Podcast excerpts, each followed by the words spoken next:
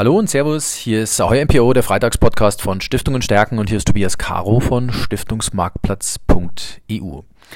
Ich sitze hier gemeinsam mit Bernhard Mattes von der Bank für Kirche und Caritas. Äh, er ist der Fondsmanager des BKC Treuhand Portfolio. Ähm, wir haben den Fonds auch in unserer Fondsfibel für Stiftungen MPOs auf seine Stiftungseignung hin analysiert und für stiftungsgeeignet befunden und 2020 hat man den Beweis dafür, finde ich, auch gesehen, lieber Bernhard Mattes. Äh, Sie haben im März, April, als es richtig zur Sache ging an den Märkten, sehr diszipliniert, sehr hart, aber auch sehr deutlich reagiert. Sie haben die Aktienquote auf Null genommen.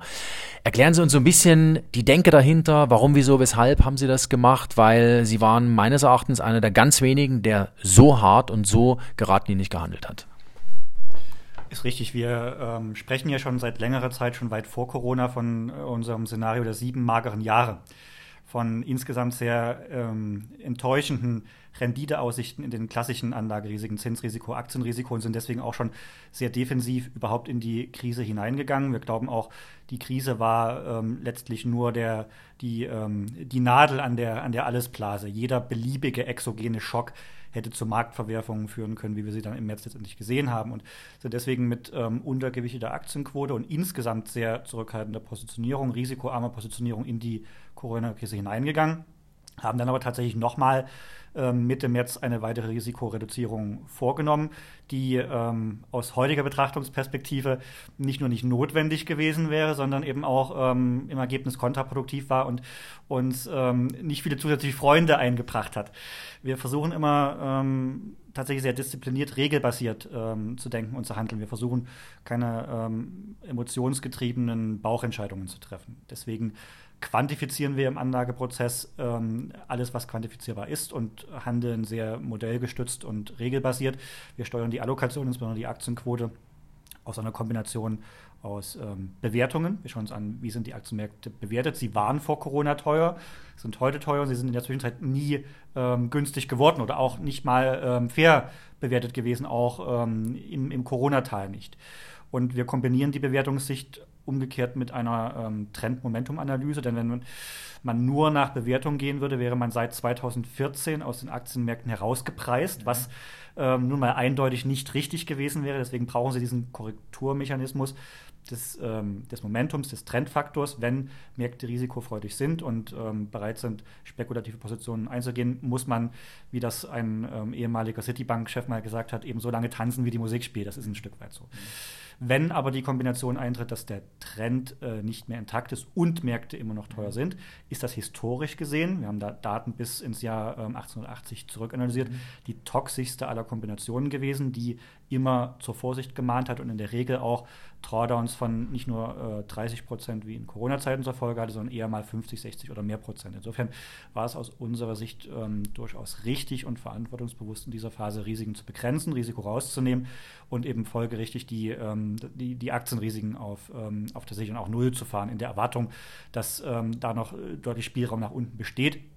Und ähm, jeder, mit dem man gesprochen hat in der Phase, hat sich eigentlich auch ähm, sehr verständnisvoll geäußert und gesagt, ja, ja, das ist ähm, eigentlich nicht denkbar, dass ähm, in Anbetracht der schwersten Wirtschaftskrise nach dem Zweiten Weltkrieg hier schon Schluss sein soll. Da ist sicherlich noch mal ordentlich Spielraum im Markt in Anbetracht der realwirtschaftlichen Risiken, die hier noch nicht mal sichtbar sind, die erst im zweiten Halbjahr sichtbar werden mit den Insolvenzen, Arbeitslosigkeit, Wirtschaftseinbruch und so weiter. Insofern ähm, wurden wir dann aber sehr schnell eines Besseren belehrt, als man eben gesehen hat, die Märkte drehen sehr schnell, sie finden ihren Boden mit Ankündigungen all der ähm, Maßnahmen von Notenbanken und Regierungen, haben wir dann tatsächlich den kürzesten Bärenmarkt aller Zeiten und die steilste Erholung aller Zeiten gesehen, für die wir dann natürlich nicht positioniert waren, sondern eben erst ähm, Anfang Juni ähm, mit Wiederherstellung des Trends ähm, in die Aktienmärkte zurückgekauft haben.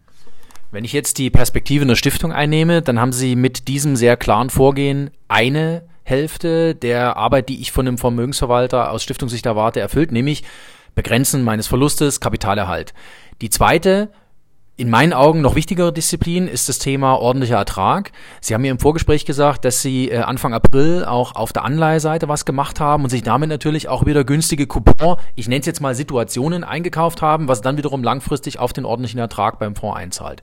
Ist das richtig, beziehungsweise was ist denn da die Überlegung dahinter? Weil für eine Stiftung natürlich eine interessante Information, dass sie wahrscheinlich nicht davon ausgehen muss, dass der ordentliche Ertrag rückläufig ist, sondern wird zumindest mindestens stabil bleiben, oder?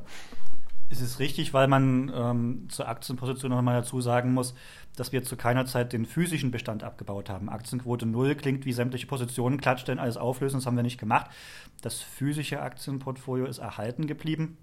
Einerseits aus der Überlegung, ähm, Kostendisziplin, Transaktionskostenumschlag, andererseits aber eben auch aus ähm, dem Ziel oder aus, aus, aus, der Zielstellung heraus, den Dividendenbeitrag natürlich zu erhalten. Insofern die Dividenden, die nicht gekürzt oder weggefallen sind, die haben wir dann auch ähm, trotz der Allokationsentscheidung vereinnahmen können. Wir haben die ähm, Nullpositionierung darüber erzielt, dass wir eben den Aktienbestand über einen Future ähm, gesichert haben und ähm, das Basisportfolio erhalten haben. Mhm.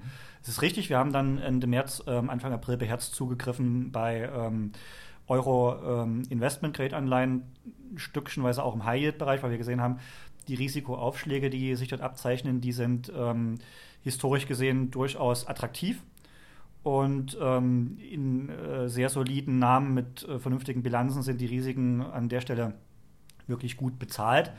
Mhm sodass wir ähm, die Rentenquote, die auch vor Corona sehr stark untergewichtet gewesen ist, in der Phase wieder auf fast neutrales Niveau angehoben haben und uns eben dort so ein paar Schnäppchen aufs Buch genommen haben, ähm, aus denen wir die kommenden Jahre profitieren werden, weil wir eben dort ähm, sehr schöne Coupons und Ausstellungsbeitrag äh, ins Portfolio geholt haben, was die nächsten Jahre weiterhin wirksam sein wird. Mhm.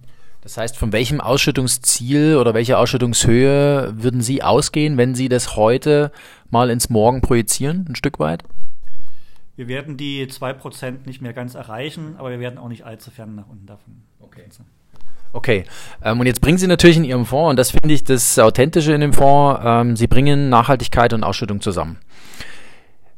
Ich habe mir, oder man schaut sich natürlich auch viele Fonds an, wir haben auch schon darüber gesprochen, dass äh, in vielen Fonds äh, Nachhaltigkeit jetzt propagiert wird. Ähm, Sie leben das seit vielen, vielen Jahren. Sie haben äh, den Fonds von Anfang an nachhaltig aufgesetzt. Das heißt, es ist nicht irgendwie was, das, was dazugekommen ist, sondern das ist tatsächlich etwas, was äh, ein USP Ihres Fonds ist.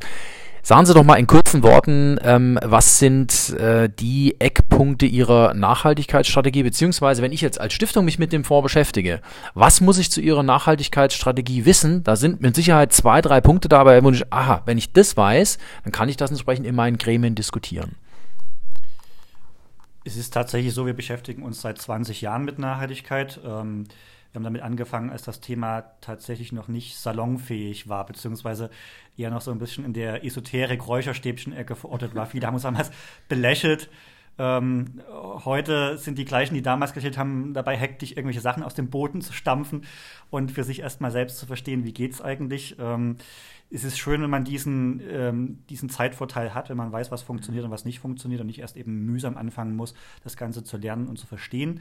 Ähm, das ist sicherlich ein Vorteil. Nachhaltigkeit für uns ist sicherlich auch ein Stück weit weniger ein, äh, ein grünes Thema als anderswo, mhm. sondern vielmehr ein, ein ethisch motiviertes Thema, was mhm. nachvollziehbar ist. Wir kommen eben aus der ähm, aus der katholischen Landschaft und unser Nachhaltigkeitsverständnis ist eben primär ein, ein ethisch getriebenes Nachhaltigkeitsverständnis. Aber ich glaube, wenn man uns unseren sehr weitgehenden und strengen Filterkatalog anschaut, sind da auch sehr viele Kriterien dabei, die von jeder weltlichen Stiftung ähm, unterschrieben werden.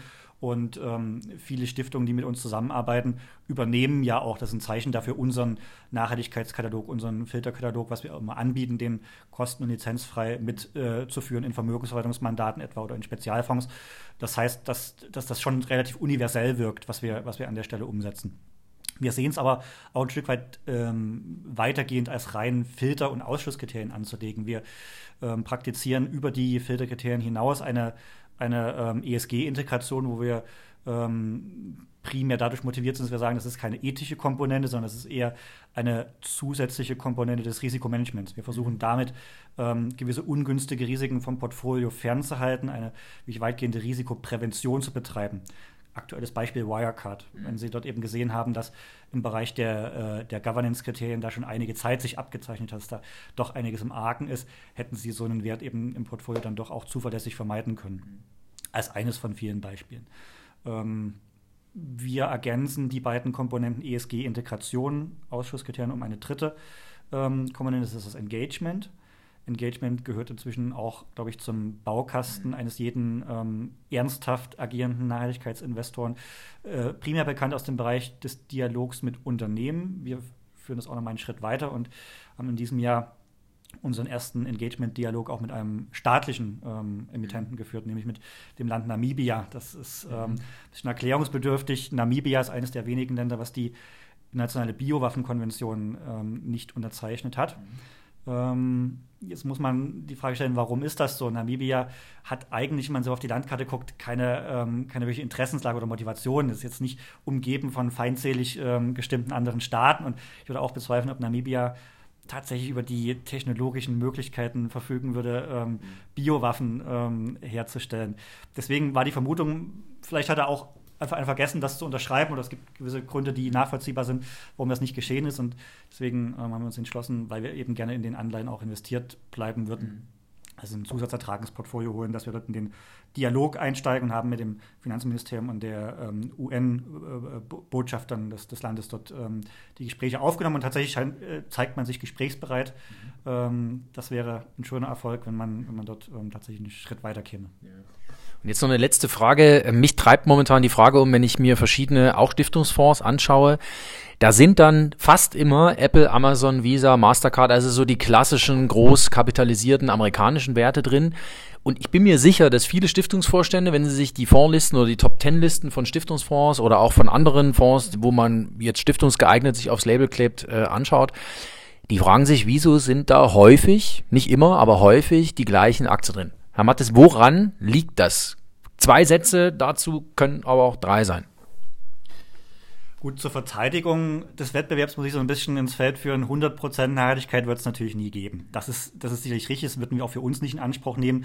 Es ist nie schwarz oder weiß, es sind immer Grauzonen.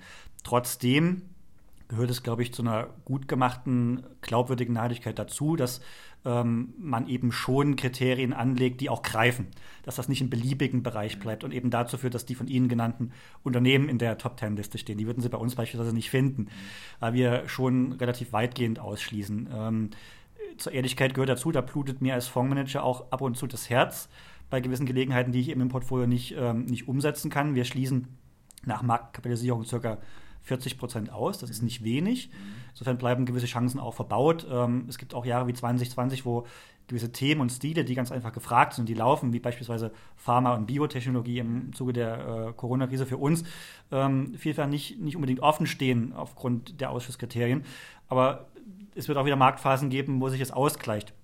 Ich glaube, es ist schon ähm, sinnvoll, sich auch mal die Einzelwertliste eines Fonds anzuschauen und ähm, für sich einfach zu beantworten, ist das ähm, eine Liste von Unternehmen, die ich unterschreiben würde, wenn ich mit einer Nachhaltigkeitsmotivation antrete, oder habe ich dort ein Störgefühl? Und ähm, wenn ich ein Störgefühl habe, ist das vielleicht so der Ausgangspunkt, da doch nochmal nachzufragen bei dem jeweiligen Anbieter. Und jetzt eine allerletzte Frage, nachdem ich eben die letzte gestellt habe.